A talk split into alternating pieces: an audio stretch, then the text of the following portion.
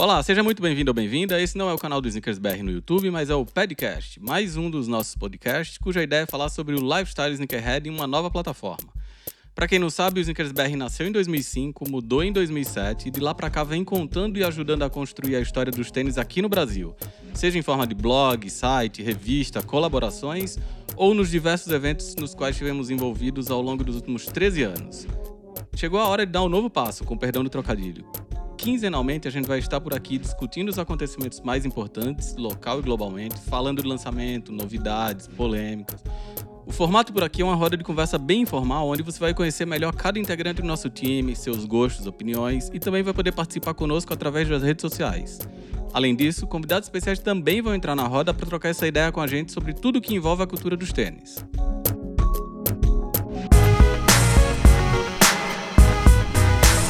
Olá, eu sou o Ricardo, esse é o 15º episódio do podcast, mais um dos podcasts com selo Snickers BR de qualidade. Nós continuamos aqui tentando retomar algum nível de normalidade apesar do caos que ainda impera no mundo, fazendo o possível para manter o distanciamento social e evitar aglomerações, mas não deixando de manter alimentadas as nossas plataformas de conteúdo Sneakerhead. O recado inicial de sempre continua.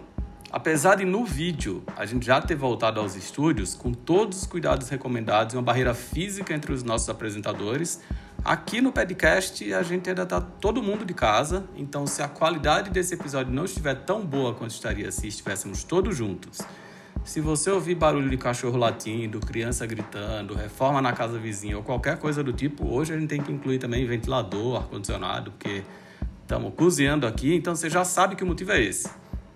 A gente está gravando cada um do conforto dos nossos lares, mas sem deixar de continuar levando conteúdo de muita qualidade para você que nos ouve, lê o site, nos acompanha no YouTube nas redes sociais. Enfim, que gosta de entretenimento sneakerhead original, relevante e da mais alta categoria.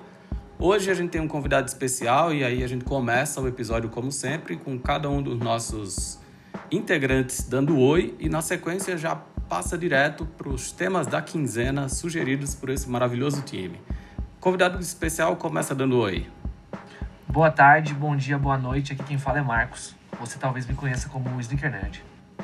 Olha, que Nossa! modesto. Você talvez me Primeiro conheça. chamaram ele de convidado especial. Ele é convidado só, né? Então, você, reclamão, se apresenta. Eu sou o Felipe, Felipe Carvalho. Felipe Carvalho, tá passando calor aonde hoje? Eu tô na Vila Mariana. Boa. Por falar em Vila Mariana, seu vizinho, dá um oi aí. Eu não moro mais na Vila Mariana. Mas eu sou o Jaime. E agora, direto de São Bernardo, cozinhando aí também, a testa tá brilhando mais do que bicicleta de matuto. Tô invernizado aqui, eu sou o Gerson e eu tô de São Bernardo, como o Ricardo falou, em uma das minhas bases aqui em São Bernardo. Tá parecendo uma estátua de madeira encerada. E agora, para encerrar a barra, começar as discussões, direto da novela Kubanacan. Eu? É, como que chamava o cara Pescador do, do parrudo. Kubanacan? Pescador parrudo. Enfim, Marcos Pasquim. Marcos Pasquim. Mas no caso sou eu, Guilherme Lopes. Design. Guilherme Lopes, que hoje resolveu adotar um visual pescador parrudo, Estou, hoje estou vestido apenas do joelho pra baixo. com a tanga. Nossa, do joelho pra baixo é uma meia, mano. Que medo. Então vai, começa com o seu tema aí pra nós. O meu tema? Meu tema eu criei ele há cerca de dois minutos. E basicamente ele é sobre tecnologias de ajuste, né? no- nos pés. Então a gente já viu velcro, a gente vê os tênis slip-on com elastiquinho, sem elastiquinho, próprio tricô tecnológico, a gente já viu catraca boa, que é tipo um Puma Disc, né? No caso o disc da Puma e tudo mais. E eu queria saber de vocês qual o, o quão fácil torna a vida de vocês esse tipo de, entre aspas, tecnologia, se vocês gostam, porque eu, em geral, eu acho que o cadarço continua sendo a melhor coisa ainda. Acho que é uma coisa mais dinâmica e fácil. Eu concordo com você, então. Vou logo dizendo que pra mim tênis é cadastro ou slip-on. Tá, tá bom demais. Rapaz, esses dias eu passei um perreio com aquele Vapor Max 2020. Quando a gente recebeu ele, é, o ajuste dele é bem diferente, né? Tem- não é uma catraca, não é nada. É um bagulho que você puxa atrás e ele dá uma travada, né? E o problema, na real, é na hora de destravar o medo que dá de puxar aquele bagulho e, e Aham. arrancar aquela capinha plástica ali, porque ela parece, tipo, sei lá, que vai escapar se você forçar. Mas na real é só você, tipo, puxar, né? É muito simples. Ela dá, ela dá até um techzinho, né? Ela dá uma destravadinha. Mas dá medo. Eu sou fã de velcro, hein? Então, mas eu prefiro o cadarço. Eu sou fã de velcro, gosto muito de velcro. Tenho vários tênis com velcro. Inclusive, um dos tênis que eu mais gosto, se alguém aí tiver um em casa e novo ainda, é o, o Adidas do Pateta, o Stan Smith, com velcro. Queria muito. Então, eu ia falar isso, que acho que a única exceção pra mim, tênis com velcro, é Stan Smith. Acho muito foda. Stan, Stan Smith da Hike que eu tenho com velcro é bem da hora. E eu recentemente mobilizei minhas familiares e meus amigos para tentar conseguir o Space Hip nos sorteios. Pedi para uma galera fazer parte do sorteio para mim. Fui sorteado na cartel. O produto chegou tamanho 42 e por conta de sistemas de amarração totalmente que não fazem sentido, o tênis não entra no pé. Então, não sei se mais alguém teve esse problema aí com o produto de ele não entrar no pé. Eu não tive porque eu não consegui comprar, então me livrei. Foi um problema a menos na sua vida. Uhum. Eu fui chorar, eu, eu fui chorar não, eu fui dormir chorando nesse dia porque eu tava aguado por esse tênis, ele chegou e ele não entrava no meu pé, eu achava Mas que era só deles? comigo. O Space Hip 3. Ele tem uma alavanca atrás, uma alavanca na frente, tem um monte de coisa e não entra no pé. Basicamente é isso. Então, eu sou do time do cadarço e do velcro e os outros eu passo. Pra mim, acho que slip-on não funciona. É, sempre aperta demais ali um pedaço do peito do pé. E eu não vejo esse problema que vocês estão falando de Vapor Max, outras coisas, porque que- apesar de não ter cadarço e você não amarrar, é, o ajuste ele é, ele é uma corda que ele passa como se tivesse um cadarço, né? Ele só facilita na hora de você fazer o, o ajuste e soltar, não precisa ficar dando nó. Então, pra mim, vale. Eu, Boa eu já testei também, é legal. Só que, sei lá, Fly Easy, essas coisas que eu não, eu não sei direito como é que funciona, então não, não sei, não tenho muito o que opinar. É, eu não tenho problema com não é tecnologia não. Puma Disc pra mim funcionava, Velcro funciona, os cadarços funcionam. Cadarço geralmente eu deixo tudo solto, né? Então não tem nem como falar como funciona ou não funciona, mas. Slip-on eu- é um tênis que eu evito por causa da numeração que eu calço. Meu pé fica, parece que é um pouquinho maior ainda do que já é. Então eu tento dar uma evitada. Mas também funciona, não tem nada não. Eu gosto de velcro também. Pra mim, o maior, o maior lance do slip-on é que ele é bom de tirar, né? Mas de calçar, às vezes, ele é até mais difícil. Porque é, é um...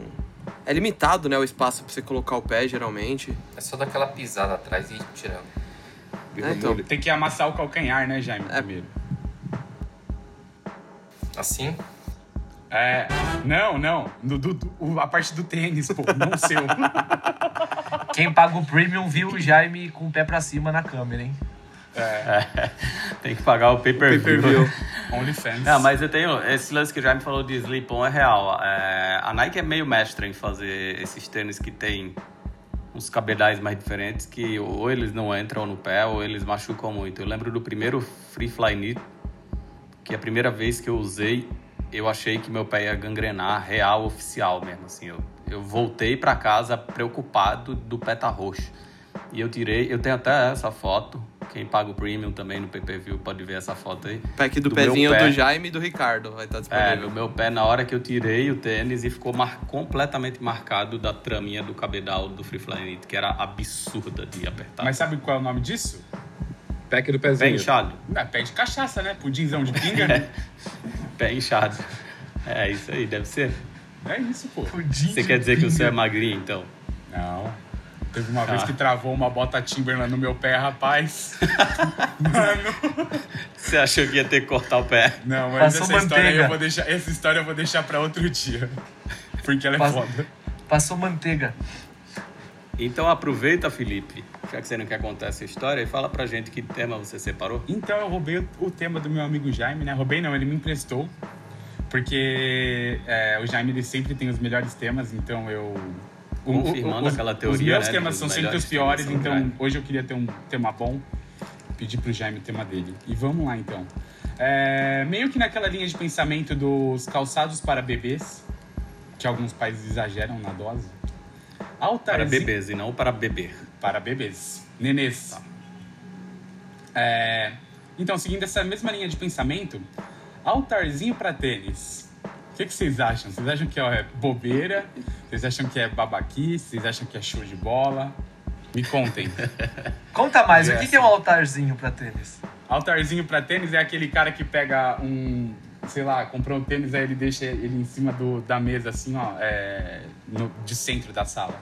Da mesa de centro da sala, É. junto com um livro sobre tênis, o outro livro do Coles. Uma estante cheia de tênis, tudo de lado. E aí, tipo, fica uma sujeira, porque você sai pra rua e volta, aí vem com cocô de cachorro da rua, essas coisas.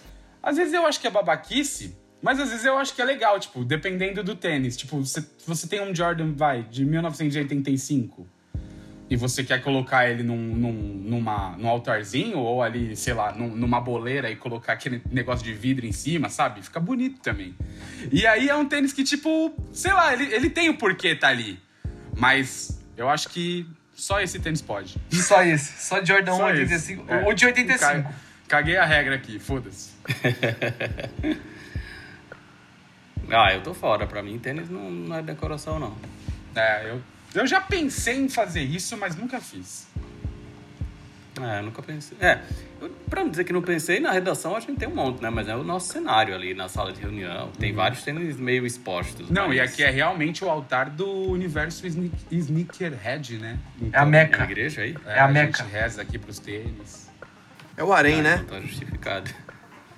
É o harém dos tênis. Eu eu venho aqui só pra, eu venho aqui só pra manter a limpeza do, do local. venho do um Gerson. Gomes, que tem sempre as opiniões mais controversas do universo Sneakerhead. Então, mas eu sigo muito na linha do que você e Felipe falaram. Tipo, eu acho que o tênis é pra usar, é um. Sei lá, não funciona como objeto de decoração, eu acho. Embora eu goste de olhar pros tênis. E... Mas aí eu acho que no nosso estúdio, que é uma parada temática, ele funciona como objeto de decoração. Então, É. eu tô me contradizendo. E eu acho que eu tenho vontade de ter um Jordan 85 dentro de um aquário. Então, De uma boleira, de um aquário, É. não, de uma Ou boleira. de uma boleira, é. Mas eu acho mas que é fica isso. legal, ele, não fica aquela coisa Estilo a em Bela e a assim, Fera. ó. a Bela e a Fera, que ele- sabe? ele tem a licença poética de, de, de contrariar a regra pra poder fazer a, com que a exceção confirme a regra. Não, e eu vou falar, complementando o negócio que eu falei que tênis não é objeto de decoração, eu já tentei fazer com que os meus tênis fossem objetos de decoração no primeiro móvel que eu fiz para armazenar os tênis. Eles são todos fora da caixa com as portas de vidro. E acho que foi um dos grandes arrependimentos da minha vida. Porque os tênis estragaram muito mais rápido que eles estragariam dentro das caixas. O móvel é muito alto, as portas são muito pesadas, deu tudo errado, mas eles estão lá. Mas a foto fica bonita. Eu ia É, falar isso, pelo menos Fica na foto. show, né? Aquela cristalheirona assim, ó, cheia de tênis, rapaz. Ó, eu tô vendo na casa do Gui que tem um altar ali atrás. Eu não sei se é de tênis ou só de planta, mas e O aí? meu é um altar pra louvar Satanás. Eu sabia que ele ia dizer isso. que horror. Eu É vou, vou mandar esse podcast pra sua mãe. É o único altar que eu permito aqui em casa. Eu vou mandar esse podcast pra sua mãe. Ela vai ficar escandalizada quando ouvir. Ah, Não, acostumou já. É, sobre minha opinião a respeito disso, eu acho que ah, eu não faria, né? É aquele lance, tá proibido, mas se quiser pode, né? Fazer relógio, fazer. Verdade. Fazer o que relógio quiser, né, mano? Jordan. Ah, não sendo com meus tênis, com meu dinheiro e principalmente não sendo na minha casa, o resto. E se Ah, ela resolver fazer um altar de tênis aí? Ah, se tem alguém aqui que não faria isso, é ela, viu? Então tá tudo certo. Ah, Eu vou aí na sua Ah, casa olha. fazer uma reforma, vai ver o que eu vou fazer. Hum, irmãos à obra? É, vai eu e o meu irmão. Jaime, você, o autor original da pergunta. Estupidez a máximo. O cúmulo da imbecilidade. Eu não tinha entendido nada do começo da frase. Acho que foi em latim, não sei. Deve ter sido. Falou em altar, já queria falar em hebraico, em latim. Marcos, você que é o bonzinho do time, é sua vez. Aquele cara que não gosta de desagradar ninguém. Não, Vai eu, ficar em eu- cima eu, do muro de novo, fica vendo. Eu não acho tão absurdo, eu não acho tão absurdo, mas eu acho, eu acho, eu já vi casos de pessoas que tipo fazem um al- altar O que eu acho imbecil, na verdade, é fazer um altar com um tênis muito sujo. A pessoa usa e volta para um altar, aí usa e volta para um altar. É, acho que o, que o Jaime falou no começo é real, assim, fazer aquela estante decorativa com tênis que você usa no dia a dia é meio sem noção. É. Usar tênis de decoração, mas tênis que, cuja função um, única dele seja ser decorativo, eu entendo. Exato. É esse o meu ponto. E o meu ponto extra é que, assim, eu, há uns anos atrás, um amigo meu faz luminárias. E ele fez uma luminária com o Air Max One Flyknit pra mim. E tá na minha sala. Ele foi um... Claro que é uma luminária com tênis, mas existem formas aí de trabalhar com altarzinho. Mas o Bem altarzinho... lembrado, ó, luminária a gente tem em cada um um neon. Projeto nosso isso aí, hein? Nossa, por onde anda esse- esses neons? Ah, tá lá naquela no depósito, lá nos fundos da redação. Eu acho que eu Nossa. sei onde tá, hein? Pô, aí- É. aí é uma coisa que talvez eu encaixaria em algum lugar. Eita, você Aí, fazer um tênis na casa do adorador do capeta? Porque, Foi ah, rápido, porque era legal, porque, porque já era um negócio meio artístico. que plot Era um, twist. o Air Max 97 era tipo um, um trem, não era com uma prateleirinha ali com o tênis em cima, né? Porra, Olha você tem que prateleira com tênis aqui em casa, cara. Aí é- você tá me atingindo É, agora. Aqui também, mas não serve de Ô, decoração, Gerson, por serve falar nisso, aproveita a oportunidade e esclarece pra quem viu os seus vídeos de quarentena que ah, eles não foram gravados numa loja. Não, são os meus tênis. É a única, a única forma, não, mas a forma que eu encontrei mais fácil aqui em casa de poupar espaço pra guardar os tênis. Então fica um em cima do outro, pé direito em cima do esquerdo. E as prateleiras são milimetricamente calculadas nas alturas deles para poder entrar os tênis cano alto e cano baixo e tentar acumular o maior número possível de pares de tênis da minha casa sem que eu pise neles. O Gerson é sócio da Ziploc, aquela empresa, que não sei se vocês Não. conhecem. Não sou sócio de, da Ziploc e, e contrariando as minhas próprias regras, eu vou falar que eu compro todos os meus plásticos na Chimapel, no Ipiranga. Olha! Publi! Caramba, Chimapel, Patrocinado. chama- agora chama ele vai conseguir uma paz de plástico de graça. É, então, precisa trocar os meus aqui que tá cansado já. Então ele Então, vai chegar lá com o aproveita. bagulho gravado, botar o, é, o play assim, ó, no balcão e falar, ó, falei de vocês. Aproveita, deixa e manda a sua braba, Gerson Gomes. A minha braba é o seguinte, vou ter que buscar aqui que a frase ficou meio comprida e eu não vou conseguir falar ela inteira. Então, é basicamente sobre o último lançamento entre Nike e Off-White, né, o Rubber Dunk, que nas fotos de divulgação do, do produto, a Nike colocou o tênis sendo usado por alguns atletas de, da modalidade atletismo, né? Então tinha foto da galera com salto com vara, salto em altura, corre, corrida, corrida com barreira e tal. Mas é um produto que tem a natureza casual. Ele não é um tênis de performance, muito mais um multidisciplinas que todas as, as categorias de atletismo poderiam usar. E as marcas, muitas vezes, elas comunicam e enfatizam que o produto é de natureza casual e mesmo assim algumas pessoas usam ele para o universo, usam ele para fins esportivos. E aí a Nike vai no caminho da contramão, né? Pega um produto que é casual e mostra ele, divulga ele como um produto sendo usado por atletas. Eu queria saber a opinião de vocês. Se essa divulgação da, da Nike é uma boa estratégia ou se isso é um desserviço para a própria Nike. Eu acho que é confuso, porque não é a primeira vez que faz. A Nike, a própria Nike faz isso se olhar nos exemplos recentes, né? Tipo, tem aquele loginho do sushi com Nike escrito em cima, que sempre foi usado para esse tipo de produto. E aí do nada começou a aparecer em camisa de futebol. É, os patrocinados, acho que da Europa, pelo menos, tem esse logo agora. É um logo que por muito tempo foi dissoci- dissociado de performance. Então é. É confuso, assim. Pra mim é bem confuso. É o tipo de produto que você olha e fala, parece que foi feito para isso. Você é vendido, tipo, é mostrado sendo usado para outro tipo e aí ninguém sabe o que, que acontece no final. Tem muito, muito fisioterapeuta que fez mercado no Brasil só tomando conta de joelho de Nike Shox de academia. A galera que até hoje vai na academia utilizando Nike Shox, vai em alguma loja de shopping, o pessoal indica Nike Shox para fazer esporte e com buscando com três palavras no Google você encontra que o tênis não é de performance, mas Ué. ainda assim. Não Você tá tá usando? Você tá Então tá, usando, expli- Felipe? então tá explicado, né? Então, mas será que no caso do Verge especificamente não é meio uma licença poética? Porque, vamos e convenhamos, dificilmente o público comum que compra o tênis em loja, que está passando na, no shopping ou chega numa loja e pega o tênis da prateleira, vai ter acesso ao Rubber Dunk. é, que é normalmente o público que seria mais impactado por essa comunicação confusa.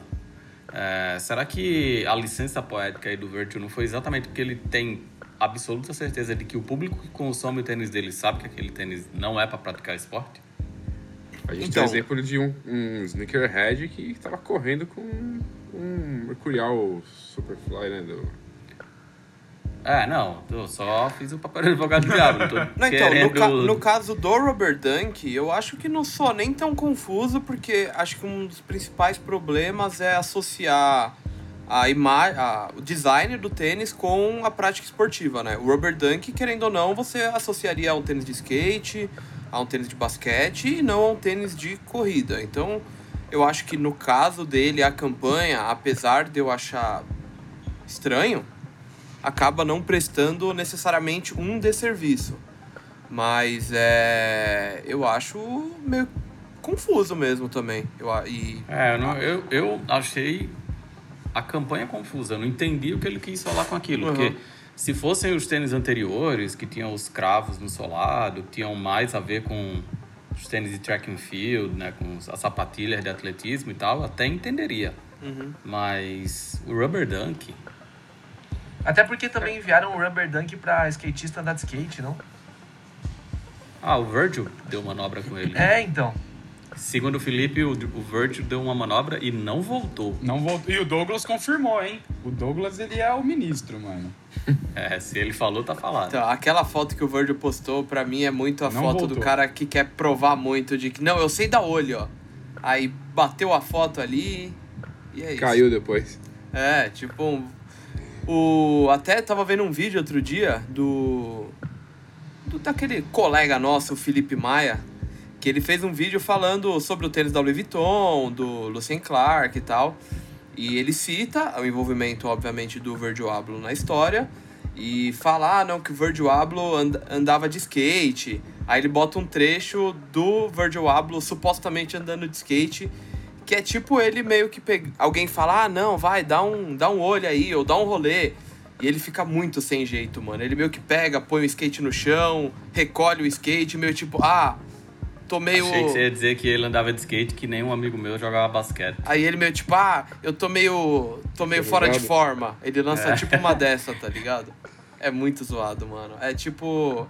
É que o que a gente sempre fala, é tipo, É tipo o de perna de pessoa. pau da escola que fala que tá jogando uma puta sem chuteiro. É, é. E, e a gente sempre fala, mano, o Virgil é o típico exemplo do cara que sempre vai falar, não, eu jogava basquete, não, eu andava de skate, não, eu jogava futebol, não, eu não sei o quê. Tipo, sempre Ah, mas ele podia um- fazer isso tudo de brincadeira. Ele não tá dizendo que ele era bom em nada. Porra, mas aí não tenta vender um bagulho que você não viveu de verdade, né, mano? Se eu for falar, tentar vender tudo que eu tentei fazer na vida, eu ia ser profissional de muitas coisas, viu? Ah, mas ele não fala que é profissional, né, Guizarner? Então agora eu quero É. que você se venda agora, vai. Fala aí, tudo que você fez. Vamos ver se você consegue ser mais do que ele. Essa pergunta do Jaime me lembrou a história dos Roshi Ones, que nasceram como Roshi Run, um tênis que é casual, e aí colocaram só a palavra run de corrida num tênis de casual e causou. Você fez um altar com o Roshi Run? Porque a pergunta do Jaime foi sobre o altar, né? Essa pergunta agora foi do Gerson. Ah, é verdade. É, a pergunta foi do Gerson. É, senão o Jaime ia ter três perguntas nesse programa: a do Felipe, a dele e a do Gerson. Muita coisa, né? Mas é, a pergunta do Gerson me lembrou esse caso. Mas e é, e é bem comum, né? A gente tem visto muito os tênis. Acho que da Adidas, aquele U-Path, também acho que é U-Path Run. É. É, putz, tem É, É, então, mas é porque assim, ó, Romeo, né? a maioria das marcas cria o nome dos tênis pensando em mercados maduros em que as pessoas entendem a diferença entre tênis casual e tênis de performance. É, acho que a gente subestima ou superestima, na verdade, muito os consumidores de achar que eles têm essa percepção. Não, isso aqui não é pra correr. Tem gente que não- nem tem condição de ter mais de um tênis, né? Sim. Ah, então esse é um ponto que, né, é bem complicado. Mas é. É surpreendente a quantidade de pessoas que realmente acham que o Shox, o NMD. A quantidade de gente treinando no NMD. Tem, sei lá, influenciadores. O Marcos, que já trabalhou em marcas, sabe bem disso. Como dá trabalho lidar com influenciadores para dizer, putz, você não pode treinar de Air Max. E aí vê lá a mina que tem 5 milhões de seguidores treinando o tempo inteiro com o Air Max da Atmos. E rolou uma discussão bacana nas últimas semanas aqui que eu ouvi sobre conforto.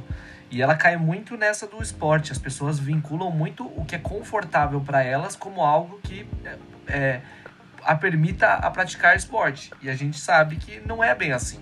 Uma coisa confortável. Até porque a maioria das pessoas praticam esporte não praticam esporte de alta performance, né? Ela quer um tênis só que entregue conforto.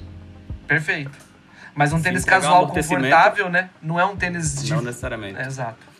É, mas aí vem as Kardashian treinando de easy e, e todo mundo diz que tá tudo bem e aí ferra com tudo. Né, como eu disse no vídeo, é o tipo de tênis que é pra quem só caminha, né?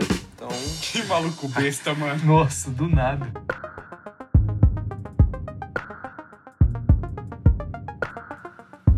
Com esse trocadilho do Carilho, então, a gente vai pro Jaime.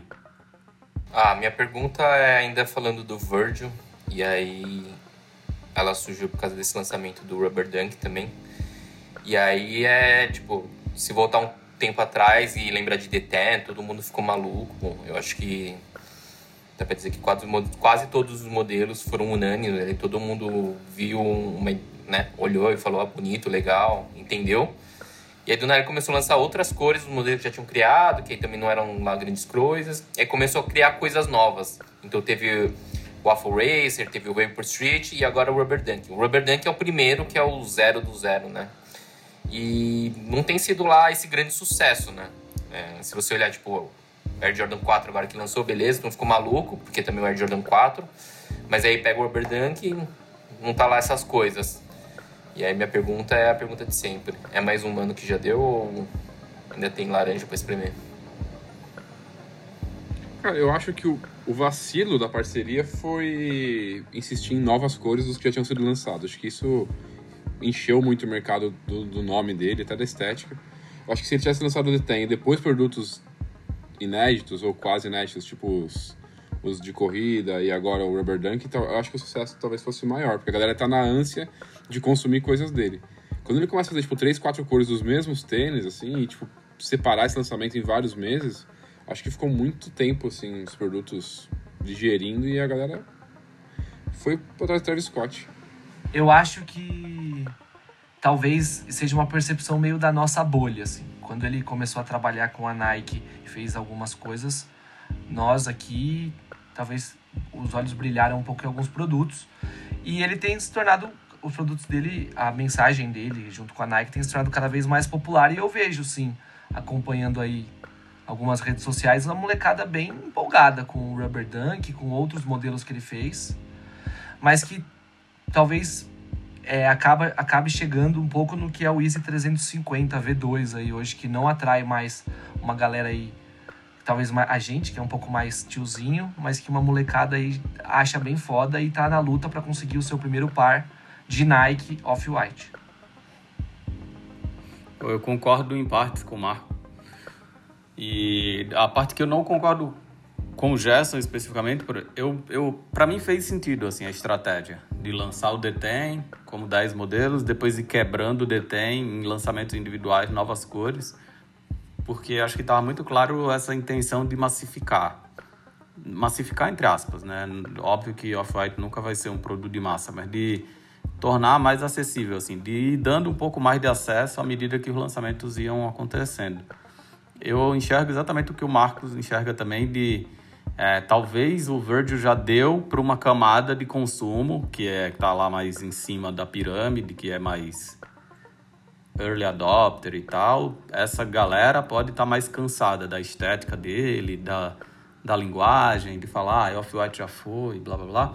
Mas tem uma galera mais para baixo que não teve acesso aos primeiros produtos, que tá vendo esses produtos novos, nem todos na verdade, como uma forma de ter o primeiro Off-White, como o Marcos falou.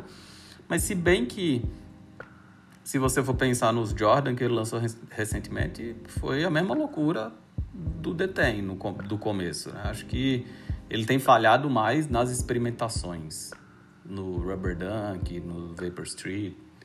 É, acho que esse não tem agradado tanto. E ontem eu comentei com alguém que eu vi um vídeo de Off-White na, na, em outlet nos Estados Unidos. Não só em outlet, como em prateleira de últimos pares. As Então- roupas essas roupas da coleção que teve uns tempos atrás, que era já meio lance atlético, com muita roupa feminina, tá tudo até em sale no site da Nike, né? É, então, essas coleções que foram pensadas para mulher, e aí tiveram grade estendida, mu- muitos caras também compraram, é, o Afro Racer tava lá, um vídeo provando, esse cara chegou no outlet, viu nas prateleiras de, últimos pares, o grade completa das três cores. Então, acho que... é, Não acho que é sinal de que já deu. Outlet Catarina? pouco- É, não foi no Brasil, hein? Então não acho que já deu, porque daqui a pouco pode ser que ele volte com alguma coisa muito nova que faça os olhos da maioria brilharem mais uma vez, mas eu acho que é bem isso, assim, é bem o Wiz 350 V2, pô. Eu não deixo de gostar do tênis, mas eu não tenho desejo por todas as cores dele que saem. Uma ou outra eu acho bonito. Mas já tive a fase que eu queria muito ter um. Agora tem uma molecada nova chegando nessas de. Ah, já que aquela galera não quer, tá mais fácil pra mim. Lá e compra. Então, e tem isso e tem a galera que gostava e hoje paga meio de true, né? Não, eu sempre gostei. Então agora vocês vão lá comprar o Travis Scott que eu vou continuar comprando os Off-White. Isso é tipo, ah, beleza, fica Caramba, vontade. E Tá também tem sempre o. Ah, e também tem sempre o portador da síndrome do underground, né? De tipo, Uhum. ah, eu gostava quando ninguém gostava. Agora que todo mundo gosta, é uma merda. Tenho trabalhado isso. É, Mas, Mas- sei que tenho. Padeceu bastante. Então, mas pra mim, o, o lance do Virgil, é, principalmente nas criações, tem coisas que eu gosto, tipo, principalmente no Detém. O Jordan 4, o Sale, eu acho muito foda. Acho, tipo, tênis muito, muito, muito bonito mesmo. É, talvez o único tênis que eu realmente acho muito bonito, pós-Detém. Só que eu vejo, sei lá, as criações dele, tanto na Louis Vuitton, quanto principalmente na própria Off-White, eu acho uma completa bosta. Então eu, eu fico até meio que questionando, puta, será que ele só consegue criar algo bom quando já tem algo mais ou menos feito, quando já tem a receita já em andamento? Porque as coisas que em teoria ele fez do zero, olha, te contar, viu? Sei que você ia perguntar, olha, será que ele só caminha? Polêmico. Mas é ruim mesmo, né, gente? Pelo amor de Deus. Felipe, falta você opinar. Já deu de Virgil Abloh? Então, eu acho que pode ser, tipo. Talvez tenha cansado pra gente. Mas eu acho que pro público em geral é, ainda é novidade. E eu acho que o cara vai ressurgir aí uma hora com alguma novidade também. Tipo, ele é um cara bom, tá ligado? Eu ia falar, eu esqueci de falar isso na minha vez, e aí o Felipe falou, me lembrou de complementar, que eu acho que também tem o tal do ciclo do consumo, né? Então tá fazendo cinco anos que o Virgil Abloh estourou pro mundo e fala-se num ciclo de consumo de mais ou menos cinco a oito anos. Então acho que a gente já teve essa fase com Fragment, por exemplo. Quem é um pouco mais das antigas da- do mercado de sneaker, já teve uma fase que falava, caralho, a Nike fica fazendo um monte de coisa sem graça da Fragment, só mete o logo da Fragment ali do lado e já era. E a gente tá vendo a Fragment ressurgir agora, uma molecada que não consumiu essa Fragment de 10 anos atrás, conhecendo o Hiroshi agora, pirando no- nos Jordan que ele lançou e reza a lenda que vem muita coisa nova de Fragment por aí. Então, mas eu acho que a galera pira no Jordan da Fragment. Eles não piram na Fragment. Eles não piram no trabalho do Hiroshi. Então, mas pira no Jordan da Fragment, pira no Sakai LD Waffle de Sakai Fragment que, que já vazou. Quem sabe o que mais vem por aí. É, sei lá. É, pode ser que daqui a pouco o Virgil, a Nike deu uma descansada pro Virgil como deu pro Hiroshi e o Virgil ressurja fazendo alguma coisa que todo mundo fale novamente. Nossa. Ah, então. Pode ser. É, e, e tem um ponto também que, assim, essa discussão do Virgil, se ele já deu ou não deu, já foi pau, papo de. Eita! Opa! Eita porra! Eu ia falar pauta. Tá bom. Ah. Já foi Já deu, não deu, foi pau. É, então. Vixe. Não, é que essa sequência ficou estranha. não. Já foi pauta de assuntos paralelos e eu acho que também tem um lance muito de ficar. é, talvez uma cobrança com o cara. Ele fez algo muito grande no passado e tudo que ele tem que fazer daqui pra frente tem que ser com o mesmo barulho inicial. Acho que não precisa, assim. Tipo, ele fez um lance muito da hora. Assim como cada cor nova de Easy lançada, eu não vejo tanta gente cobrando é, é, mais inovação do Kanye. Ah, Igual- eu vejo, hein? Ah, eu também vejo. hein? Nossa, se tem uma coisa que eu vejo em comentário é isso, a galera falando que, tipo, que não tem Que é mais tudo graça, igual, que é tudo que só muda a igual. cor, blá, blá. Ah, é só tentou tal passar cor o pano, mas não deu certo, hein, Marcos? É, tá bom. Não, se vocês veem, vocês veem. É isso, fechou. É, não, tem Não, muito o que falar. a gente- Não, pode não, ver, mas é que a cobrança ver, acontece, porque todo mundo fala, nossa, é tudo igual, tudo é a mesma paleta de cor. Pô, subiu um, subiu um tonzinho, tá ligado? Isso aí, querendo Então, por não, mais é que uma não seja, né? por- pra, pra, tipo, que o cara faça diferente. Não, por mais que não seja, porque assim, eu entendo dizer, ah, é muita cor de Easy Boost 350 V2. E algumas delas têm uma variação muito sutil de tonalidade para ser uma colorway nova. Mas eu absolutamente não entendo alguém que chegue e falar, os Easy são todos iguais. Peraí, cala a boca, olha direito os tênis, que não é tudo igual. Tem diferenças brutais entre eles, inclusive. Total, é que o, o papo do Kanye ainda, quando o criticam, alguém vem com aquela frase que é é porque há cinco anos atrás o Kanye falou que teria um par de Easy pra cada cidadão do mundo. Aí vira tipo, acabou o assunto. Porque a pessoa É, usou esse isso. argumento. O do Virgil não, o do Virgil é tipo, sempre vai pra um. Será que. Será que ele não é tão bom assim? Não sei o quê. E eu acho que ele é um cara foda. Já fez um monte de coisa boa. E. Mas, É, acho que tem uma. No Virgil tem uma, uma cobrança por ele ter que se provar bom todas as vezes que ele faz alguma coisa. É, eu Mas sem acho. que.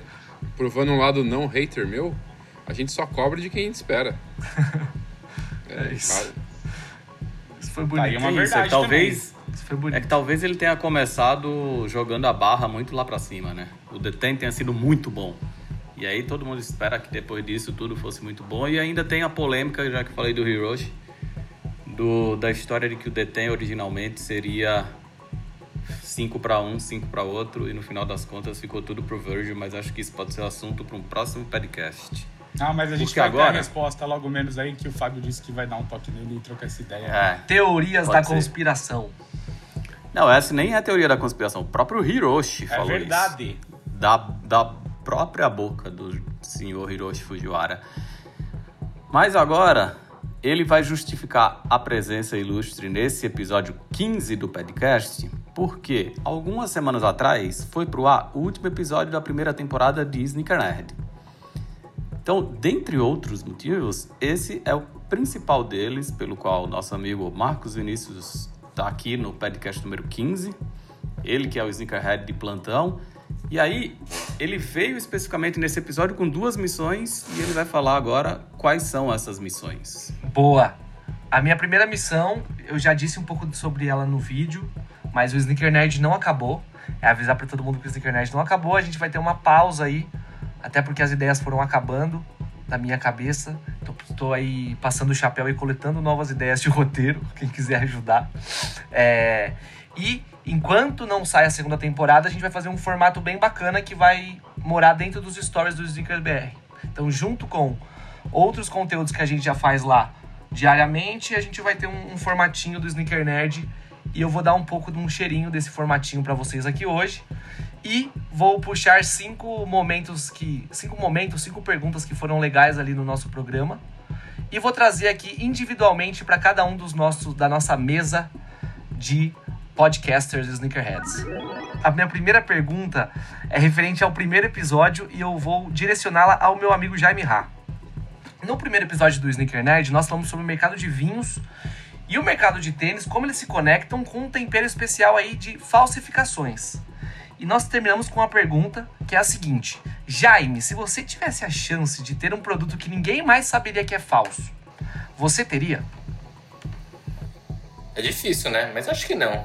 Tipo, tem a consciência ali, né? E. E. Acho que não. Eu Boa. conheci um cara, pai, não sei se, eu não lembro agora quem que era, mas era um. Era um cara que falou uma vez assim: ele usava Rolex ele falou: eu tenho um Rolex igual, eu tenho um original eu tenho um falso pra usar na rua. E as pessoas sabem que eu coleciono Rolex, então se eu tiver de falso, é um falso tão bom que eu. As pessoas não vão duvidar de mim. Mas mesmo assim é complicado. Aí você olha e fala: pô, mas você tá com relógio falso aí no né? Você, você, se você usasse um tênis falso, que parece muito original, ninguém duvidaria de você, né? É isso que você tá dizendo? Não. Mas. Eu só quis dar um exemplo tipo, de, de um cara que tem condição de usar coisas originais e usa. E aí, no caso, por segurança, ele usa um falso na hora de sair de casa. Tipo, vai dirigir ou. sei lá, no jantar no restaurante. Tem uma história do Vampeta, né, também, que só usava é, Rolex falso. E aí ele falava que no pulso dele parecia original. Tem muita gente que defende essa teoria, né? De que dependendo de quem usa um produto falso, ninguém vai dizer que é falso. Então, não à toa que dizem que as maiores clientes dessas bolsas a réplica perfeita que são vendidas em alguns lugares aqui em São Paulo são as dondoca, né? As São as com grandes grana. ricaças. Que geram o- a, a, a necessidade para outras pessoas que falam, nossa, eu preciso ter uma dessa, e o influenciador tá como? Tá com a falta. Influenciador, né? Enfim. Então, teve, teve um caso bem polêmico aí de uma influenciadora há alguns anos que criou meio que uma, uma plataforma de e-commerce de bolsa de luxo usada. E aí, quando foram ver, acho que, sei lá, 90% do que ela vendia era falso.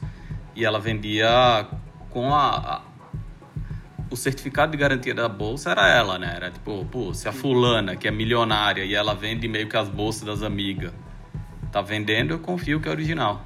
Tem um amigo meu, que todos vocês conhecem, mano, vou citar o nome dele. Que esses. faz pouco tempo que ele me mandou a foto de um tênis dele. E ele falou: Nossa, separei esse tênis aqui pra doar. E quando eu comprei ele, eu passei a desconfiar de que ele era falso. Ele falou, e desde então eu nunca usei. Agora que eu botei pra doar, eu fui ver que ele tá até com nota fiscal e afins. E eu tô achando que ele não é falso. Eu não sei o que fazer. Caralho. E no fim das contas, eu não sei o que ele fez. Russomano. No fim das agora contas, eu não sei o que ele fez. Não, eu queria saber que tênis que é, pelo menos. O cara, É você um, sabe, né? Não sei. Não, eu queria saber o cara quem é, pelo É menos. um i3. E. E é um cara que começa com. É um cara que tem um grupo comigo e com o Ricardo.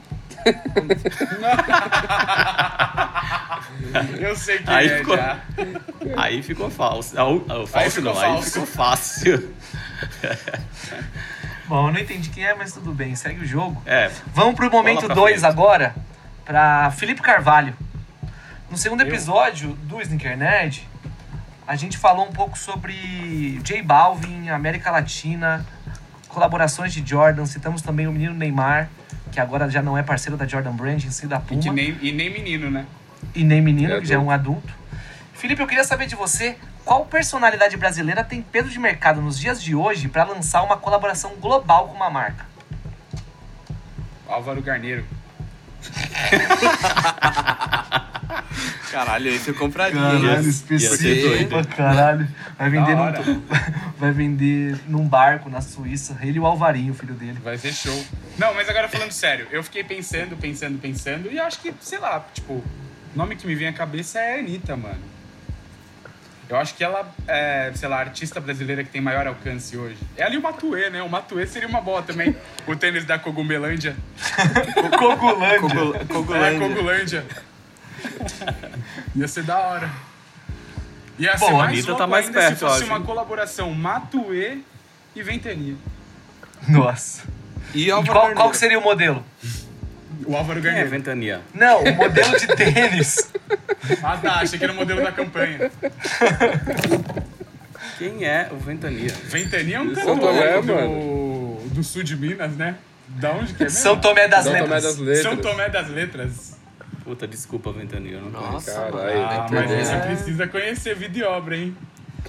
É muito Esse bom. cara é bom. Ventania é tipo o exódia do Raul Seixas, mano. Pra, pra galera atual, assim. Pra galera atual, Raul Seixas, mano. Não, não, que tô- não.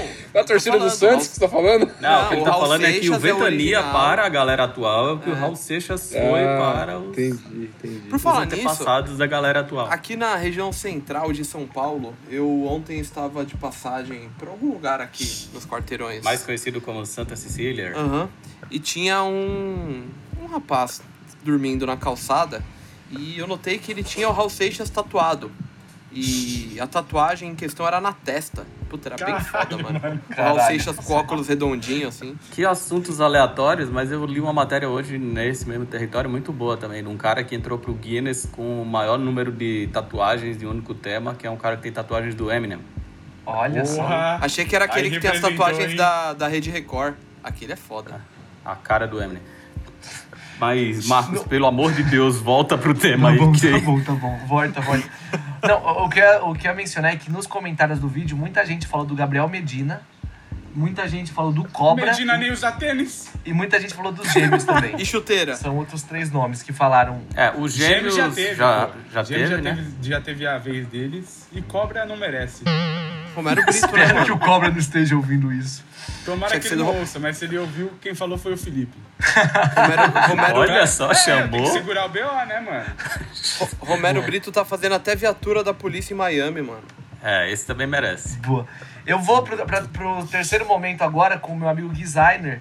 E talvez eu vou tocar numa ferida dele aí. Eu e ele, Nossa. eu e ele nas últimas semanas estamos ausente da, das jogatinas de Fortnite por conta da briga da Apple e da Epic Games. E foi no episódio de número 4, onde os, no Sneaker Nerd a gente falou um pouco sobre o universo de games. Falando um pouco sobre o Travis Scott e o Ninja. E eu queria saber de você, Gui. Você acha que em algum tempo os gamers vão dominar a cultura sneaker? Eu acho e espero que não, né? Então, minha resposta Você é... acha que sim, mas esperando que não. É isso? Não, eu, espero, eu acho que não e espero... Apesar de que ser gamer é um negócio muito amplo, né? Todo mundo pode ser gamer, né? O cara não precisa ser alguma... Não precisa ser... é, não é uma coisa restrita, né? Tipo, tem cara gamer, que é... piloto de jet ski. É, então, é tipo isso, né? Querendo ou não, se eu ainda tivesse aí na minha carreira de Fortnite, eu poderia ser considerado um gamer, né? Então, eu ia falar sobre isso, que eu já fui fazer reunião num, outro, num veículo muito grande que fala de games, que promove um evento muito grande de game, que apresentando o Sneakers BR lá para as pessoas e falando do que a gente fala sempre, que a principal filosofia do Sneakers BR é que o tênis é o maior elemento conector entre as diferentes subculturas urbanas, o cara falou, ó, sabe que a gente acredita na mesma coisa com relação aos gamers, assim, se você joga Candy Crush no celular, você é gamer. Então, se você joga qualquer jogo eletrônico, em teoria, você se eu é for me prender ao estereótipo gamer da galera, tipo, incel de internet, assim, aí eu, eu realmente espero que não, né? No próximo mas acho que o Marcos- episódio, a gente vai convidar um gamer aqui. Ele vai falar pra gente o que é ser um gamer. Igual a gente explica em todo episódio quase o que é ser sneakerhead. Você Mas gosta de ser chamado de, de viciado em jogos ou você acha que você só, o- só joga mesmo? É tipo o headbanger e o metaleiro, né? Tem gente que fala, não, eu sou- não sou metaleiro, eu sou headbanger. Aí geralmente quem fala que é metaleiro é porque fala, mano, foda-se, tá ligado? É, mano, tem uma discussão também. Motociclista e o motoqueiro. Mas vamos parar também, que senão vai longe, Pô, né? é, vocês estão desviando demais do tema da redação. Se fosse Enem, era fuga geral ao tema, nota zero para todos. Acho que vamos voltar para a pergunta do Marcos e deixa eu dar minha opinião, apesar de não ter sido perguntado. Eu acho que não os gamers, mas os e-athletes, ou as personalidades do mundo do game, já que o Ninja. Acho que no vídeo que foi pro ar hoje, no dia que a gente tá gravando esse podcast, o Felipe o designer até discutiram o papel do ninja, né? Que o ninja é muito mais um streamer do que um e-athlete, né? Ele não, não é da competição e tal. Mas acho que essa galera não vai dominar a cultura sneaker, mas eles vão exercer sim um papel muito importante na influência. Do mesmo jeito que os e-sports vão sim já estão, na verdade, exercendo um papel muito importante na indústria do entretenimento. Então, essa galera vai sim ter um papel cada vez mais importante no mundo dos, dos tênis, assim como no mundo da, da moda, da comunicação de uma maneira geral. Eu lembrei do mano que mais de um, mais de duas pessoas, pelo menos, já comentaram um vídeo ou coisa nossa dizendo que eu pareço com ele, que é um cara que é dos e-games. E é um cara tipo, sei lá, descendente de asiáticos com cabelo liso, sei lá, na bunda. É um cara que não tem absolutamente nada a ver comigo, mano. Mas Como você viu o é. cabelo dele na bunda era liso? Essa pergunta provavelmente não foi feita em 1985 ou 1990, mas esse lá atrás poderiam ter perguntado a mesma coisa, né? Será que um dia os rappers vão dominar a cultura sneaker? E aí, tipo, virou o que virou. E aí, será que a gente não tá cometendo o mesmo erro de falar dos e-gamers, falando que isso não vai acontecer, sendo que na verdade já tá acontecendo? Ah, mas a gente Ou nem seja- falou que não vai acontecer, pô. Ah, o designer falou, eu não. É, eu também. Eu acho que vai acontecer e já tá acontecendo. É, os E caras. acho que a sua, a sua analogia é perfeitamente pertinente. Acho que quando Adidas e Run DMC assinaram lá o primeiro contrato de um artista com uma empresa de artigo esportivo, muita gente deve ter torcido o nariz e falado, pô, que é isso, cara, não tem nada a ver com esporte e tal, blá blá blá. E a gente tem visto que cada vez mais os entertainers são mais relevantes para a cultura sneaker do que os atletas. E acho que os streamers e os e athletes são esse misto de entertainer e atleta que a indústria estava precisando, acho que para voltar a ter uma nova geração de influenciadores. Bom, no próximo episódio a gente vai ter então um gamer e um futurólogo, pra não ter problema em nenhuma discussão. aí. É, mano, futurólogo. Futurólogo do Google. Esse É maluco é, isso. o brabo.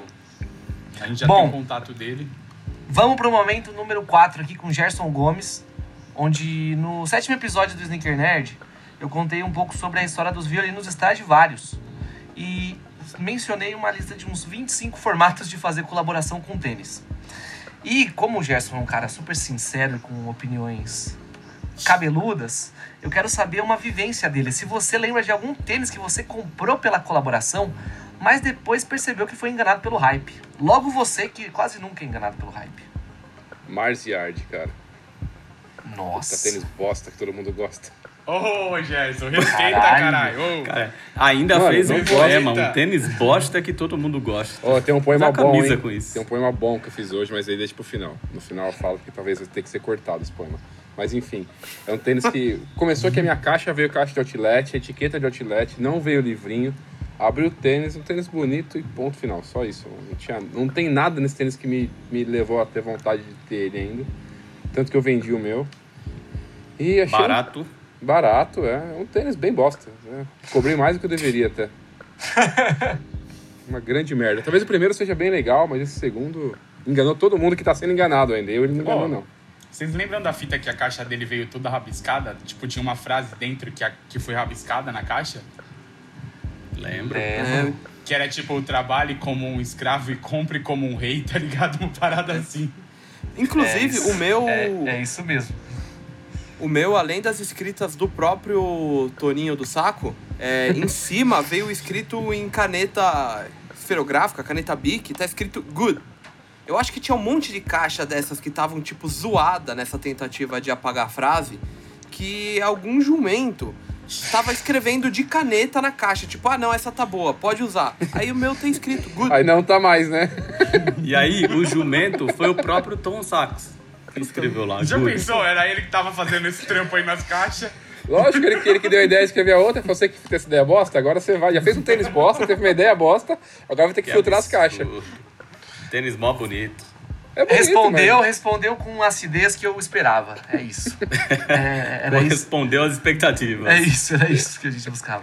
E agora, Ricardo Nunes, a última pergunta pra você, referente ao episódio 9, onde no Sneaker Nerd a gente falou um pouco sobre as estra- estratégias de fidelização das marcas de carro e algumas tentativas de privilegiar o consumidor raiz no mercado de tênis. Você que é talvez o, o elo mais raiz da comunidade sneaker no Brasil, eu quero saber se você acha justo ter fila preferencial na hora de comprar tênis. Olha Chamou de velho. Me chamou de velho e perguntou da fila preferencial. É. Me senti um idoso na fila Para, não, eu- foi um elogio, pô. Foi Já o falou, elo agora não mais pra buscar atrás, mano. Ó, eu não acho que tem que ter fila preferencial, mas eu acho que tem que existir mecânicas que privilegiem o consumidor final. É, se alguma mecânica dessa vai se transformar em fila preferencial, é consequência. Mas eu acho, por exemplo, quando o Runify começou a, a avisar primeiro, ah, se você já comprou, sei lá, três ASICs do Runify, você vai receber um e-mail com o link para comprar o próximo ASICs dele. Eu acho que faz sentido. A gente consegue controlar que a pessoa comprou os três ASICs para usar? Não consegue, mas a pessoa comprou três ASICs. Então, pelo menos existe um indício de que ela é fã das collabs dele com a ASICS. Ele começou a fazer muito isso, foi bem criticado no começo, mas acho que continua fazendo. Qual é a dinâmica, qual é a mecânica que vai privilegiar o consumidor final? Não sei. Mas eu acho que essa dinâmica deveria existir. Assim, a, a gente que é da, dos bastidores da indústria sabe que existe uma conversa muito grande em todas as marcas. Hoje em dia, muito mais na Nike, que a gente está sofrendo talvez mais com isso, mas de fazer os produtos chegarem no pé de quem quer usar. Porque tudo virou revenda, revenda, revenda, revenda em nível muito profissional, em nível muito amador, tudo virou revenda. É... E acho que quando as marcas fazem produto, bom, primeiro elas querem que venda e é isso. Mas se começa a fazer produto demais e vende, e no final das contas o consumidor final não tem acesso, só quem tem acesso é quem quer profissional ou amadoramente revender, começa a ficar estranho demais. Então, fila preferencial não, mas dinâmicas criativas, inovadoras, que privilegiam o consumidor final, tem que ter. Boa! Então fechamos aqui o nosso top 5 de momentos do Sneaker Nerd da primeira temporada. Em breve aí... Respondemos seus questionamentos? Responderam, responderam. É, agregaram muito aí para os meus pensamentos. Então agora explica melhor para quem, por exemplo, caiu de paraquedas nesse episódio do podcast e não sabe o que é o Sneaker Nerd. Primeiro, o que é o Sneaker Nerd? E segundo, esse lance que você falou de que o Sneaker Nerd não acabou e que ele vai viver em outras plataformas. Boa. Bom, o Sneaker Nerd é um projeto do Sneakers BR que mora no YouTube e mora no IGTV. E o plano lá é conectar a cultura sneaker com outros assuntos da história. A gente já falou de culinária, já falou de carros, já falou de música, já falou de cinema. E é sempre assim que a gente toca por lá, falando um pouco de tênis e um pouco de outras culturas, com uma pergunta no final, que foi, foram essas perguntas aí da primeira temporada que o time acabou de responder. Pro Sneaker Nerd se manter vivo entre uma temporada e outra, a gente nas próximas semanas vai convidar alguns amigos e amigas e também outros leitores que se interessem e acompanhem ali os nossos conteúdos para responder as 10 perguntas da primeira temporada. Então, se você tiver afim de responder uma das perguntas, interage com o nosso estagiário lá no Twitter. Ele vai ficar feliz e vai pegar os seus dados e vai te direcionar para o lugar certo de enviar a sua interação. E serão respostas aí que você vai poder curtir nos nossos stories. É isso, então é ficar ligado no Instagram. Só que agora, por falar em final de temporada, já que a gente falou da, do final de temporada do Sneaker Nerd, como eu falei lá no comecinho, a gente chegou ao 15º episódio do podcast. E esse episódio marca o final de temporada daquele momento que o designer tanto ama falar o nome, que seria o momento... Honor! Ó, oh, ficou bom. Olha! Nossa, ficou bom. Ficou top. ficou maravilhoso.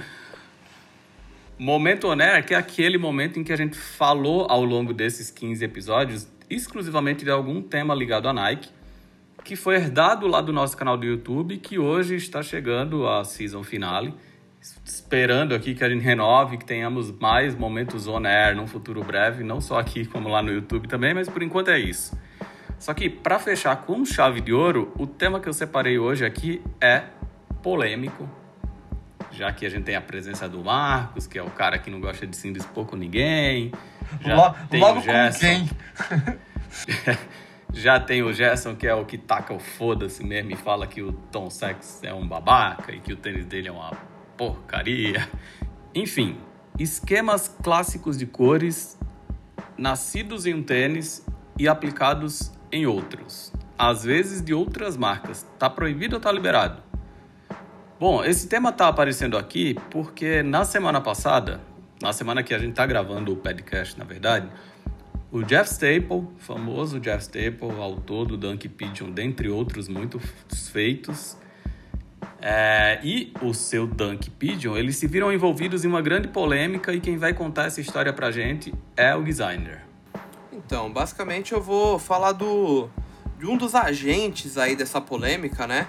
Que é o tal do Warren Lotas, que é um artista que ficou muito conhecido por fazer algumas customizações em peças de roupa, principalmente. É, essas peças foram vistas nos corpos de pessoas como Wiz Khalifa, aquele famoso modelo de Instagram Lucas Sabat, enfim, vários caras aí bem conhecidos nesse universo. E o Warren Lotus faz um tempinho que ele passou, além de customizar jerseys de basquete, calças e afins, ele passou a empregar um pouco da sua arte em tênis. Só que não é uma customização, né?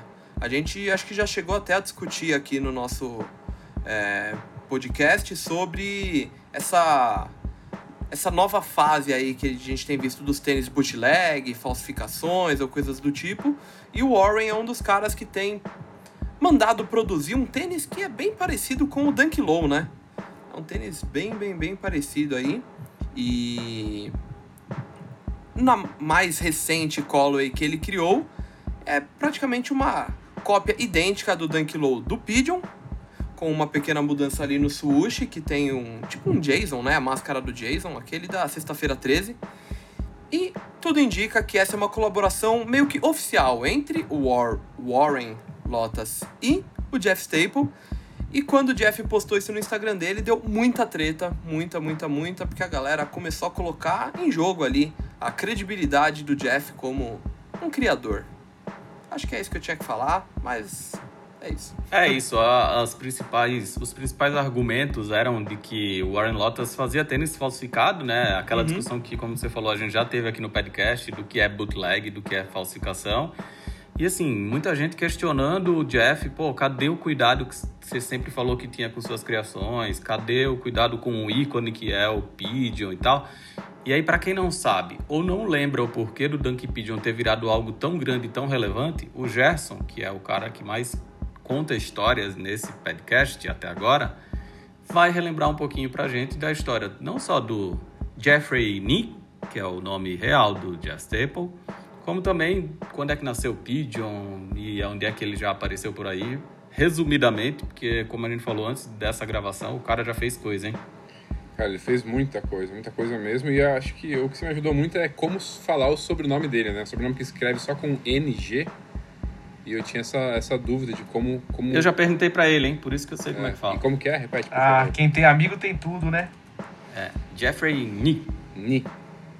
Então, é esse aí. Esse aí, o Jeffrey Nee, que acabou ficando mundialmente conhecido como Jeff Staple, né? Staple, aí cada um vai ter o seu sotaquezinho de pode falar.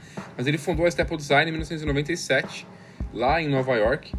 E a partir daí ele começou a ter alguns clientes, e são clientes muito peso pesado. Né? Ele trabalhou com Nike, Microsoft, Sony, Lotus, Timberland, New Balance, entre outras, e outras, muitas outras mesmo. E aí depois de ter criado esse, esse escritório, ele acabou abrindo uma primeira loja que também funcionava como galeria de arte. E isso foi em 2002. Então, cinco anos depois de começar os seus, seus trabalhos, ele materializou isso em um ponto, um ponto físico, tudo lá em Nova York. E aí esse Dunk Pigeon que a gente está conversando, ele fez parte de um City Pack, né? Lançado em 2003, limitado a 2002, ou 2002 não, hein? A, a 202 pares.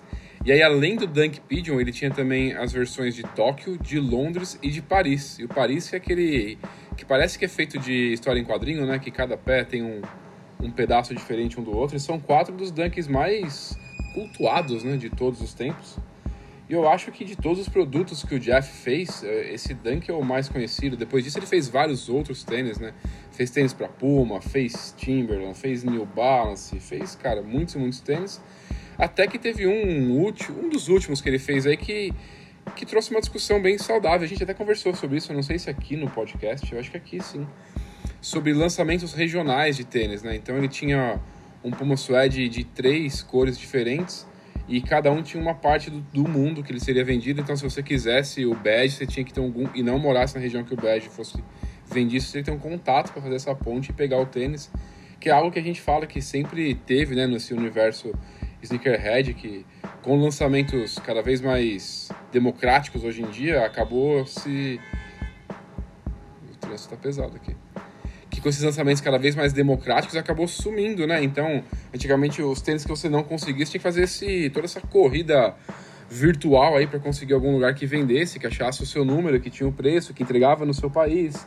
E agora muita coisa chega, e aí o contrário do que falaram nos podcasts atrás aí, que não chega nada no Brasil, as coisas têm chegado, e muito no Brasil, né? E acabou um pouquinho dessa corrida, mas o Jeff resgatou com esse Puma aí. Enfim, é um cara que trabalhou com muitas e muitas coisas e vamos seguir o podcast que tá bem longo já.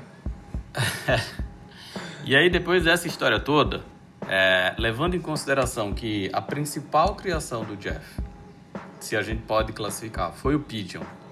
Não só o Dun que nasceu no Dunk Pigeon, mas se transformou num monte de outras coisas, inclusive na própria marca dele, né? Antes do Pigeon, é, a marca dele era uma coisa, a Staple Design, depois o Pigeon, obviamente, virou outra. É, e ele já aplicou a colorway clássica do Pigeon em diversos outros produtos e diversas outras marcas. Ele não é o único que faz isso. Tem vários outros criadores de colorways icônicas que também fazem a mesma coisa.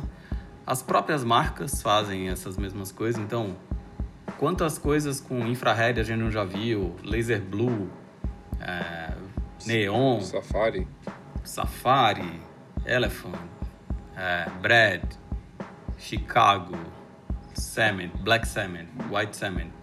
Enfim, Quantas coisas dessas a gente não já viu aplicadas em outros tênis, em peças de vestuário, em dezenas de outros itens que fazem remeter ao abrigo da colorway original? E aí vem a minha pergunta: quem é o dono de uma colorway icônica? Seria fácil escolher Tinker Hatfield, né? mas. Mas, mas é, eu, eu acho que a pergunta é tipo é, quem tem a, é propriedade, a propriedade sobre essa cor. É a marca de ganhar ou dinheiro. o colaborador, entendeu? É, é, a marca ou é o colaborador. E aí eu vou explicar um pouquinho mais do porquê eu perguntei isso. Eu me lembro muito bem a primeira vez que o Jeff usou é, uma colorway ou a colorway Pigeon fora da Nike. Então foi lá no New Balance, o primeiro que ele fez, o Pigeon cinza, que é o cinza com a sola rosinha e tal. E foi a primeira vez. Isso chocou muito o mundo. Uh, e logo depois desse New Balance, ele fez também os Converse, com o mesmo esquema de cores. Então, assim, já eram duas marcas fora da Nike usando uma colorway que, a princípio, era da Nike. Mas que, na verdade, quem criou foi ele. Ele criou o Pigeon, ele, criou, ele pegou o personagem, ele se inspirou no Pombo de Nova York e tal. Ah, só um parênteses aqui, eu fiz a pronúncia do nome dele muito baseado no que o Jeff me falou, mas se tiver algum descendente de chinês com o mesmo sobrenome NG, eu já vi aqui no Brasil e falar que a pronúncia é outra, tá tudo certo. A minha pronúncia pode estar errada, mas foi isso que ele falou. O Jeff foi o primeiro personagem que eu entrevistei para a revista SBR número zero. E aí, por conta dessa viagem no Brasil, a gente acabou ficando muito próximo. E tinha sido logo depois, quando ele veio para o Brasil essa primeira vez, ele tinha acabado de lançar o óculos o Frog Skin do Pigeon, que tem as mesmas cores do tênis. Então ele já estava aplicando as cores clássicas do primeiro Pigeon em vários outros produtos, né? E desde então tem-se muito essa discussão, assim, quem é o dono de uma colorway icônica? É, vocês gostam, por exemplo, quando a Nike pega as colorways icônicas de um tênis e aplica em outros? Existem Eu acho que... boas e ruins, né? difícil. Eu acho que o Jeff Staple perdeu a mão, assim. É... Não desapegou do negócio e tá até hoje, depois de mais de 10 anos, fazendo a mesma, mesma, mesma coisa. Tipo, quando, quando a Atmos e a Nike resgataram de volta, resgataram de volta não, trouxeram de volta o Air Max One Elephant, teve Air Jordan 3. E aí, beleza. Não é uma coisa que eles estão fazendo todo dia, todo ano e toda hora. Jeff Staple, tipo, insiste, aí Coleman, New Balance, Puma, Timberland. Fila. Eu acho que, Clarks. Então, eu acho que. Eu acho que é. O, o meu ponto, a, a, minha birra aqui é mais, tipo, sabe, supera, cria, cria outra coisa, né? Próximo capítulo. O próprio Ronnie faz algumas coisas também que acabam se repetindo, mas, sabe, ele tem um repertório muito maior, assim, ele varia entre as próprias criações dele. O Jeff é sempre a mesma coisa, da pomba, da pomba, da pomba. Foi até por isso que quando ele lançou a última a collab dele com a Colehan, eu, eu trouxe aquele tema, porque para mim tá muito repetitivo, assim. Eu não vejo o problema de usar de novo, mas usar dessa forma é bem cansado. Te gerou uma revolta, né, Jair? É, é uma coisa que tá mais engasgado aí. Porra. Botou pra fora.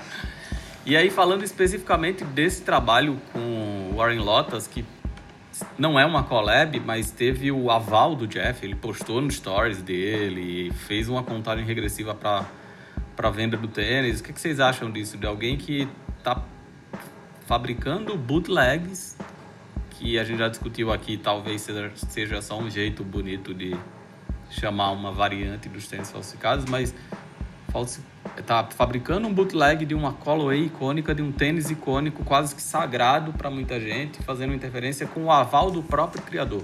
Tá no erro três vezes, né? Não tem nem o que falar. Ah, mas eu acho que o que caga aí é o maluco que é o criador tá ali do lado, né? Isso aqui. Porque senão eu ia falar que dependendo do estado que esse moço tivesse nos Estados Unidos, ele poderia ser levado à pena de morte e tal, tudo certo. Nossa, Mas- caralho, Gerson. Mas o foda. Mano, é crime, mano. O maluco tá roubando a propriedade intelectual, mano. Não tem o que falar. Mas, como Mas se a a gente lei. for pensar assim, talvez o Nigo devia estar morto há bastante tempo já, né? É isso que eu ia falar. Tudo bem. Não vou defender ninguém aqui. Não vou passar pano pra nenhum copiador. É cadeira elétrica pra todos eles. Mas a questão aí. Ah, então, o Nigo, entre aspas agora, o Nigo já saiu da Bape faz muito tempo. Mas quando foi criado o tênis, ele ainda tava lá, né? Mas a questão é o que o maluco que criou o pombo lá tá, tá do lado e tá, tá assinando. Então, Então, acho que isso foi que gerou a revolta nas pessoas, né? Foi o Jeff tá dando a validação pra isso. Então, até entrei aqui no Instagram dele, tá? E é do Warren Lotus, tá aqui. Oficial Staple Pigeon versus Warren Lotus. E ele coloca textualmente: Obrigado, Jeff e Billy, por me dar a oportunidade de fazer parte do seu legado. E aí o Jeff ficou tão pistola com a chuva de hate que ele fez um post no Instagram muito da hora. assim, Meio A desviando dos haters. Era alguma... se chacoalhando inteiro, parecia uma gelatina falando que tava recebendo a chuva de hate. Tem um ponto, assim, o Gui falou o lance da Bape, eu acho que é super plausível. Tipo, a Adidas colabora há muito tempo com a Bape e a Bape, desde antes de trabalhar com a Adidas, já tinha um tênis ali que parecia muito. Qual dos modelos da Adidas? O Superstar. Muito Superstar. É, parecia.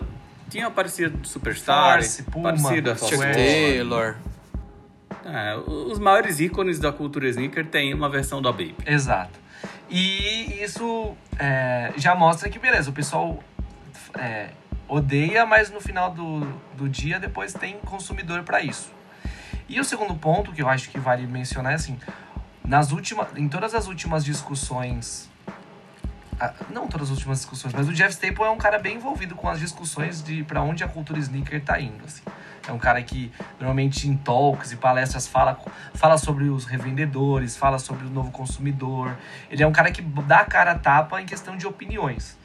E eu acho que por, se- por, por dar tanto a cara a tapa e, e- e entender que a cultura sneaker é uma coisa que vai mudando ao passar do tempo, ele tá tentando se atualizar.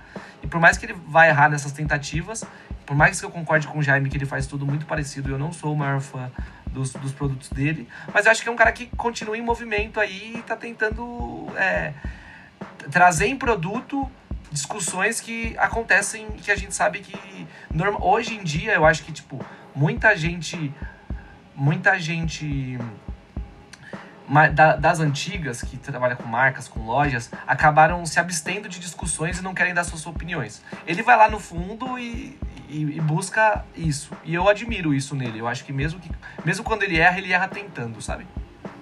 Então, uma coisa, eu ia fazer esse comentário, que tem um cara que era designer da Nike, que eu esqueci o nome dele agora, mas nós já citamos ele até no podcast, acho, que é um dos caras que meio que ajudou a criar ACD, e hoje em dia ele é um cara muito crítico à Nike na, no Instagram, e num dos posts que ele mais atacava mesmo a Nike diretamente, de falar que a Nike era tipo um, um tronco podre por dentro, é, e coisa do tipo, é, o like e, ah, se eu não me engano, talvez até comentários do Jeff Staple estavam garantidíssimos ali no post. Então ele já vem cutucando a Nike há um tempo. No próprio post sobre The Ten que o, que o Hiroshi Fujiwara fez, é, o Jeff Staple comentou alguma coisa meio que criticando, ah, é, enfim, dando uma cutucadinha. É, é, a política sendo mais importante do que a criação É, do então. corporativo, como sempre. Ele falava alguma coisa assim. É, então, tipo, ele já tá cutucando, ele já tá, acho que com uma relação meio estranha com a Nike há um bom tempinho, aí, né, ele aproveita as oportunidades e talvez essa tenha sido a maior, né, delas nos últimos tempos. Uma Mas aí, deixando o sol, deixando o caso Jeff de lado um pouco, mas falando dessa migração de colorways icônicas entre modelos e marcas. Vocês conseguem lembrar de exemplos de sucesso ou de insucesso que vocês acham que funciona e o que não? Porque se for falar de designer que saiu da Nike também, Steven Smith, toda hora que alguém coloca algum tênis que ele criou em alguma marca em, é, em exposição, em voga, assim, ele vai lá no Instagram e faz meio questão de falar, fui eu que desenhei. Aham. Mais uma criação. Ele usa até hashtag, é mó foda. também, hein, mano. Nossa. Nossa, tá maluco. Então, é assim, muito sei foda lá, que ele se usa o tipo Steven hashtag. Smith que agora, se o Steven Smith que agora tá lá na fazendo tênis com o Kanye na Easy, resolve fazer uma série de Yeezys inspirados nos New Balance que ele já assinou, ou se faz um tênis com as chamas no cabedal, como o Nike que ele fez. E aí?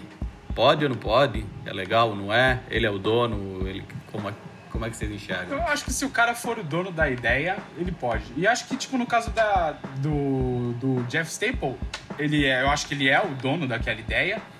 E beleza, ele pode reproduzir ela o quanto ele quiser, mas de fato já saturou, eu acho. Cansou um pouco. É aquela velha história do poder pode, mas não deve, né? Eu posso matar É, alguém? Eu tipo, posso. Não, eu não devo pode. fazer isso, né?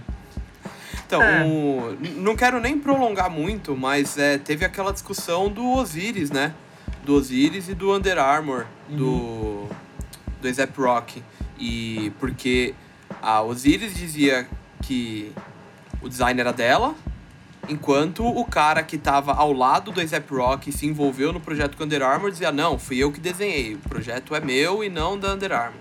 E tem É, fala, acho que para esses casos específicos, as marcas, inclusive a Nike, tem é, contratos com seus designers que, hoje em dia pelo menos, que protegem muito mais as próprias marcas. Né? Me lembro quando o Tinker veio aqui no Brasil, ele falou para mim, ele anda sempre com um iPad e ele falou, tudo que tem dentro desse iPad é da Nike, não meu. Então qualquer desenho que eu faça não é meu, é da Nike. É, eu sou o, o veículo de materialização de uma ideia, mas uma vez que eu coloco ela no papel em alguma plataforma que, é, que a Nike me possibilitou ter, esse desenho é da Nike. Aí vendeu a alma, hein? Nossa senhora. Mano, pior que eu tava pensando exatamente isso. É, mas é, deve ser assim que o cara que oferecem o contrato, ou você aceita ou você vai trabalhar de Ah, frila é é como o foda, Steven né? Smith Tipo, fez, tudo né? que você desenhar é de propriedade de outra pessoa, outra marca, tá ligado? Tudo que desenha Não foi o naquele Janoski que é. vendeu o nome? O Janoski vendeu até o nome, não tem nem o nome então, mais. a- dizem, é, dizem que é uma lenda isso daí, viu? Da história do Janoski ter vendido o nome. Ah, não sei se é uma lenda não, porque aqui no Brasil tem exemplo de estilista que perdeu o próprio nome. Não, mas o Janoski ele não? É, então, que o nome da marca era o nome do estilista, ele vendeu a marca, consequentemente vendeu o direito de uso daquele nome. É, tem que fazer marcas sobre outra identidade. Bom, se alguém quiser comprar meu nome aí, eu tô aberto a propostas. Tentou vender no Instagram aí, Felipe Farvalho, Felipe Carvalho. O quê? Eita. Crítica. Você tentou vender o Felipe Carvalho pra virar Felipe Não, eu Farvalho. falei que se e- oferecessem dinheiro, eu venderia o Felipe Carvalho pra eu adotar o Felipe Farvalho. que eu acho muito mais legal.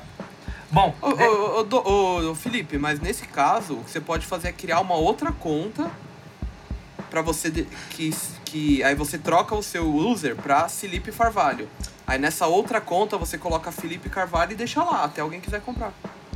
O Gui acabou de matar a sua ideia. É só alguém fazer isso antes.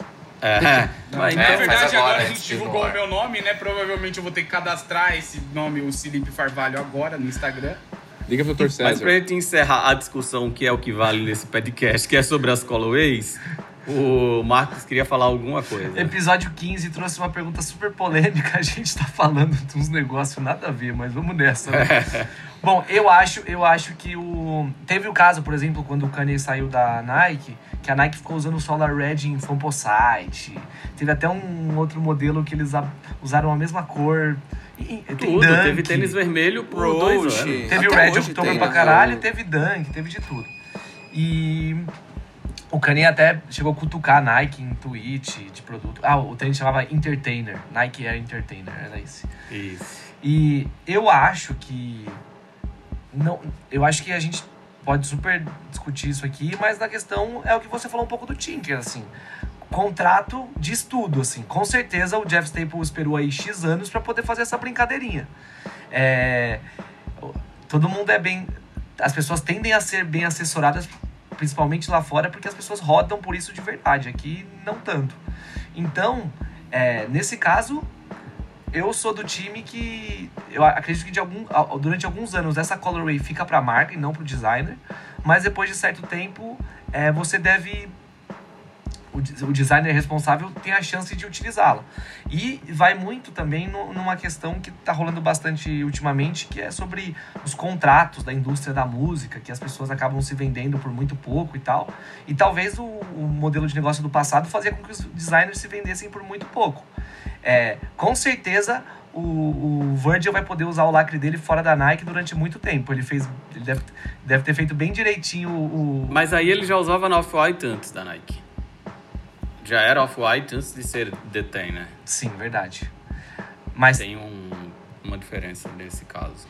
é, talvez eu não consiga lembrar de nenhuma similaridade tão forte quanto a do lacre.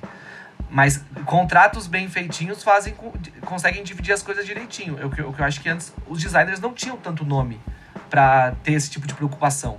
Quando o Jeff É, Staples acho fez o pra mim, Pigeon, assim- né? Ele não sabia que o Pigeon ia virar um Pigeon. É, com certeza não. E aí, quando ele viu que ficou muito grande, ele foi esperto e transformou o Pigeon na marca registrada da marca própria dele. Exato. E aí saiu espalhando Pigeon em tudo quanto é lugar. Enfim, discussão longa, a gente podia ficar aqui horas e horas e horas falando, mas já estouramos todos os tempos do mundo, muito, uma boa parte dele falando muita abobrinha. Hoje a gente falou muita abobrinha de verdade, porque esse foi o 15º episódio do podcast, mais um dos podcasts com assinatura do Snickers BR. Daqui duas semanas a gente tá de volta. Só fazendo um parêntese que quem acompanha o podcast deve ter reparado que a gente pulou uma semaninha aí por problemas técnicos, desencontros de agenda e etc. Mas agora a gente vai voltar aos trilhos. Então, quinzenalmente a gente tá de volta com novas discussões, muita conversa fiada e sempre debatendo com vocês alguns dos principais acontecimentos do universo dos tênis.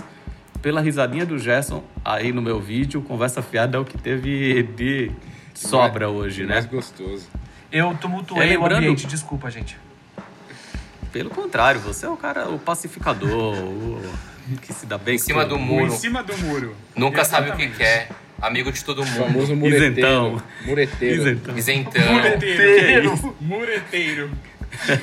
Que horror. Bom, O que, lembrando vota, que... o que vota em branco, vota nulo. Não, isso não.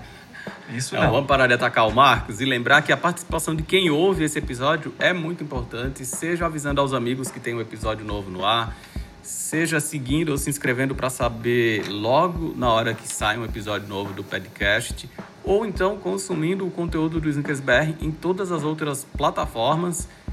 E aí quem vai falar dessas plataformas pra gente é o Felipe, antes que ele derreta de calor, que ele tá quase ali tendo Mano, tá um muito quente. infarto. É, bom, vou falar rapidinho.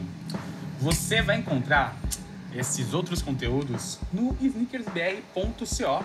Você também encontra a gente lá no YouTube, Instagram, Twitter e Facebook. E temos também o W SneakersBR, que é a nossa plataforma feminina, ou para quem tem os pés pequenos. O WSBR você encontra ele no wsbr.co, ou lá dentro do site mesmo, no sneakersbr.co, ou no Instagram por WSneakersBR. E também temos o nosso outro podcast, né, que é o Calçando Histórias, que a Thaís narra nessa primeira pré-temporada a história do Superstar, que é o tênis que completa 50 anos esse ano aí. Acho que é isso, né? Mais alguma coisa? É isso. Não, foi completíssimo, mas além disso a gente também tem redes sociais cheias de conteúdo e aí o Jaime, com aquela objetividade de sempre, vai dizer o que tem nas redes sociais do Snickers BR. Instagram tem Cofre Sneakerhead, quiz e glossário, tudo nos stories.